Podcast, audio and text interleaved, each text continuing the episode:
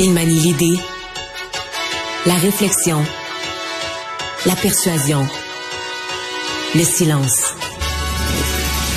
Mario Dumont. Informé, cultivé, rigoureux. Il n'est jamais à court d'arguments. Mario Dumont. Pour savoir et comprendre. Bonjour tout le monde, bienvenue à Cube euh, Radio. Bien, ça ressemble de plus en plus à un automne euh, qui va pour les enfants être euh, pas mal gâché le point de vue scolaire. Difficile de voir des scénarios où il va y avoir encore de l'école avant Noël, à moins de déblocage rapide. Il y a la FAE qui vient de refaire une contre-proposition au gouvernement. Et ce matin, on a eu droit, droit à un long point de presse des syndicats du Front commun et ils ont fait la liste de tout ce qui marchait pas dans les négociations. Difficile de voir un règlement à court terme. On rejoint l'équipe de 100% Nouvelles. Allons retrouver notre collègue Mario Dumont pour euh, notre segment politique. Bon après-midi, Mario. Alors, c'est toujours l'impasse entre Québec et euh, les syndiqués, le Front commun, les employés du secteur public qui ont rejeté l'offre bonifiée du gouvernement Legault. On va écouter ensemble la présidente du Conseil du Trésor, Sonia Lebel. Écoutez, c'est plus d'un milliard de dollars récurrents de l'argent des Québécois qu'on vient de rajouter à la table de négociation. Euh, donc, je pense qu'on a tout ce qu'il faut sur la table présentement pour discuter sérieusement. D'ailleurs, je pense qu'on va laisser les discussions se faire aux tables de négociation. Euh, Mario, comment tu vois la suite? Ben, je veux dire que dans les 24 dernières heures, là, ce qu'on avait d'optimisme en a pris pour son rhume. Là. Parce que là, hier soir, le gouvernement a fait une offre quand même importante, rajouter, bon, la ministre vient de le dire, pas mal d'argent sur la table. Euh, on pouvait espérer, en tout cas, que ça relance la négociation sur de nouvelles bases écoute, ça a été quasiment instantané là, dans l'heure ou dans les deux heures suivantes. C'était une offre déjà rejetée. Il reste juste la FAE qui, ne s'est pas prononcée là-dessus, qui a fait une contre-offre. Là. On a eu la nouvelle, elle aurait fait une contre-offre cet après-midi, aujourd'hui ou après dîner. Bon, est-ce qu'on peut rêver un progrès tout à coup du côté de la FAE. Et ce matin, Julie, je sais pas si tu as suivi en direct le point de presse du Front commun, où ils ont pris les, mm-hmm. quatre dirigeants syndicaux du Front commun, ont pris la parole tour à tour. Tu disais, ouais, on n'est pas sorti de l'auberge, là. sais, les points, c'était un après l'autre, puis ça, ça marche pas, puis ça, ça marche pas, puis l'argent, puis là, en région, les cas particuliers en région, puis tous les autres métiers. On a parlé des enseignants, des infirmières, puis tous les autres métiers qu'on a oubliés. Là, à un moment donné, tu, tu venais souffler, là, t'écoutais tout ce qui est pas réglé. OK, on, en a pour combien de semaines encore à négocier? dans tous ces cas-là, on semblait laisser entendre, je sais pas s'ils étaient particulièrement en mode euh, négatif, là, on semblait laisser entendre qu'on était loin, loin, loin, qu'on n'était pas là du tout. Euh, donc, euh, on est en droit de se demander, là, ça, c'est ça, le Front commun, c'est ceux qui, demain matin, partent en grève pour une semaine. Bon, il disait quand même, ouais, il disait quand même qu'il avait nommé à certaines tables sectorielles des médiateurs. Il disait, OK, on a nommé des médiateurs à la fin de la semaine, là, là.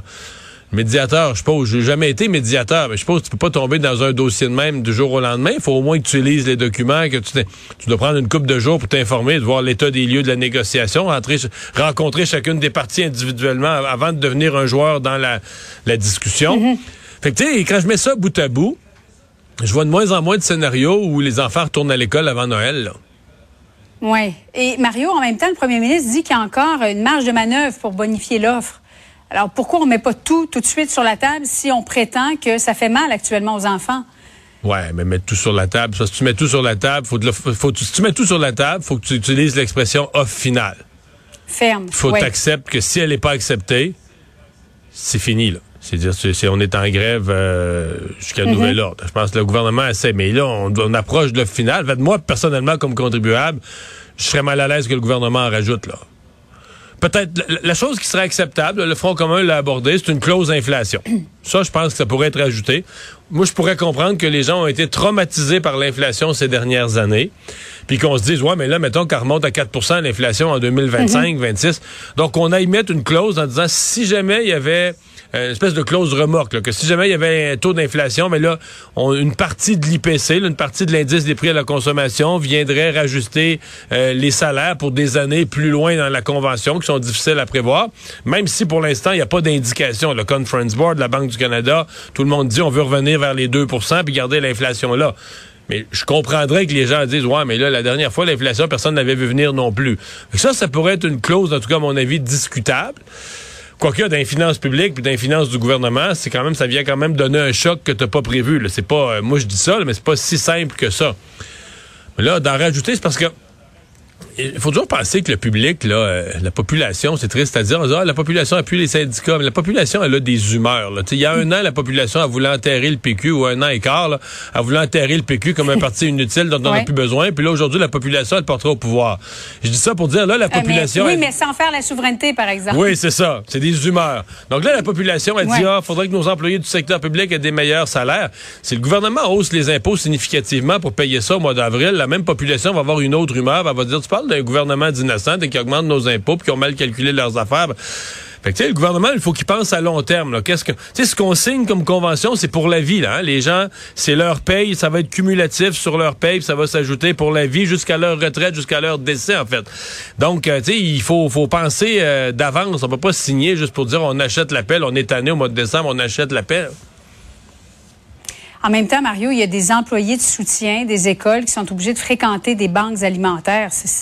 Ah, On va se parler dans un instant de la guignolée des médias, mais c'est quand même un non-sens.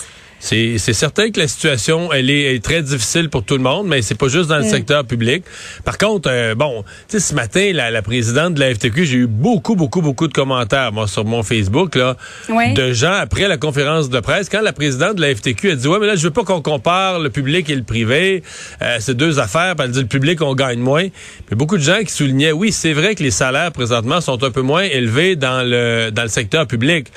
Mais tu sais, dans le secteur privé, les gens qui gagnent, mettons, 5-10 de plus, peut-être qu'ils y renonceraient si tu allais les voir, toi, puis tu leur disais, es-tu prêt à renoncer à ton 5% supplémentaire en échange de la sécurité d'emploi, d'un emploi à vie?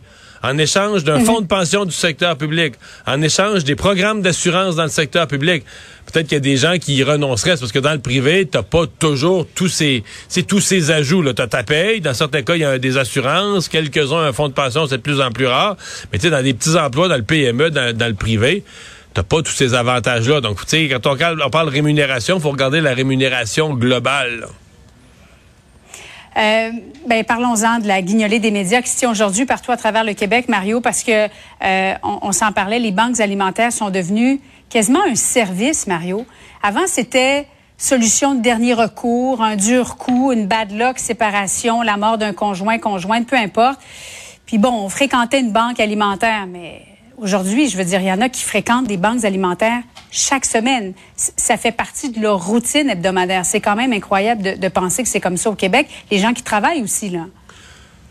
Oui, c'est certain. Euh, c'est certain. Puis il va falloir se questionner euh, sur l'ensemble de ça, le coût de la vie, euh, ce que le mhm. gouvernement offre comme support et charge comme taxe, là, ce qui reste aux gens pour vivre, pour payer l'essentiel. Puis après ça, peut-être aussi qu'il faudra avoir une discussion plus large de société sur l'essentiel.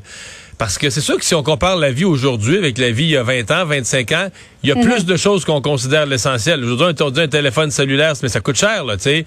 Euh, le téléphone cellulaire, le compte de ça, euh, on est abonné à toutes sortes de choses. J'ai bien euh, l'impression, c'est qu'on s'est on s'est mis beaucoup plus d'obligations qu'autrefois sur en partant là, dans le mois, là, tous les paiements qui passent automatiques. beaucoup de ménages là qui, qui ont ça, puis on veut pas s'en priver, on a été habitué à ça. Mais tu sais, c'est c'est la vie de 2023, là, financièrement, elle est, pas facile, pas encore moins pour ceux qui ont des enfants. Et le recours aux banques alimentaires devient de plus en plus effectivement répandu. Mm-hmm. Projet de loi 15 en santé, Mario, pour prolonger son étude détaillée en commission, le leader parlementaire du gouvernement, Simon Jolin Barrette, qui a proposé d'étirer la session d'une semaine, mais il faut que ça fasse l'unanimité, ce qui n'est pas le cas en ce moment avec les, euh, les élus du Parti québécois. As-tu l'impression que c'est une question de jour ou que les élus auraient besoin de plusieurs semaines vraiment pour bien terminer l'étude détaillée? C'est un long projet de loi, on se comprend. Euh, mhm. Je suis partagé entre, dans un monde idéal, là, il faudrait, il aurait fallu qu'il soit là jour et nuit là, depuis, depuis tous ces mois. Puis dans les faits, on n'a pas ce temps-là. Mais de l'autre côté, euh, les gens qui, attendent après des services, puis les gens qui veulent que ça s'améliore dans le système de santé, quand tu leur dis que ça fait un an qu'on étudie un projet de loi, puis l'opposition dit, bien, pour bien l'étudier, ça nous prendrait six mois de plus. Mhm. Après moi, euh, la personne qui attend son opération au genou depuis un an, ben, ça veut pas dire que ça va tout changer automatiquement d'adopter le projet de loi, mais je veux dire qu'il y a quand même des gens qui se disent, mais là, grouillez-vous au Parlement, aboutissez, faites atterrir les affaires. Euh, si Dubé pense que c'est ça qu'il faut faire pour améliorer le système de santé, ben là, adoptez-le le projet de loi. Fait qu'il y a une notion mhm. d'urgence dans le public. Surtout le public qui connaît pas nécessairement tout le processus d'adoption des projets de loi. Moi, j'écoute les gens parler. quand tu dis aux gens, ça fait un an qu'ils étudient, ou presque un an qu'ils étudient le projet de loi, les gars, la population regarde de travers. Puis évidemment, quand euh, on parle de prolonger la session de quelques jours, le Parti québécois dit non. J'ai entendu l'argumentaire du PQ qui dit on veut pas être complice indirectement d'un baillon. Monsieur, madame, tout le monde, le premier réflexe qui se dit, c'est ouais, vous avez augmenté vos salaires de 30% les députés. Euh, s'il faut travailler quelques jours de plus pour adopter un projet de loi en santé, euh, go les amis. Mario, merci beaucoup. Bonne fin d'après-midi à toi. Au revoir. Salut.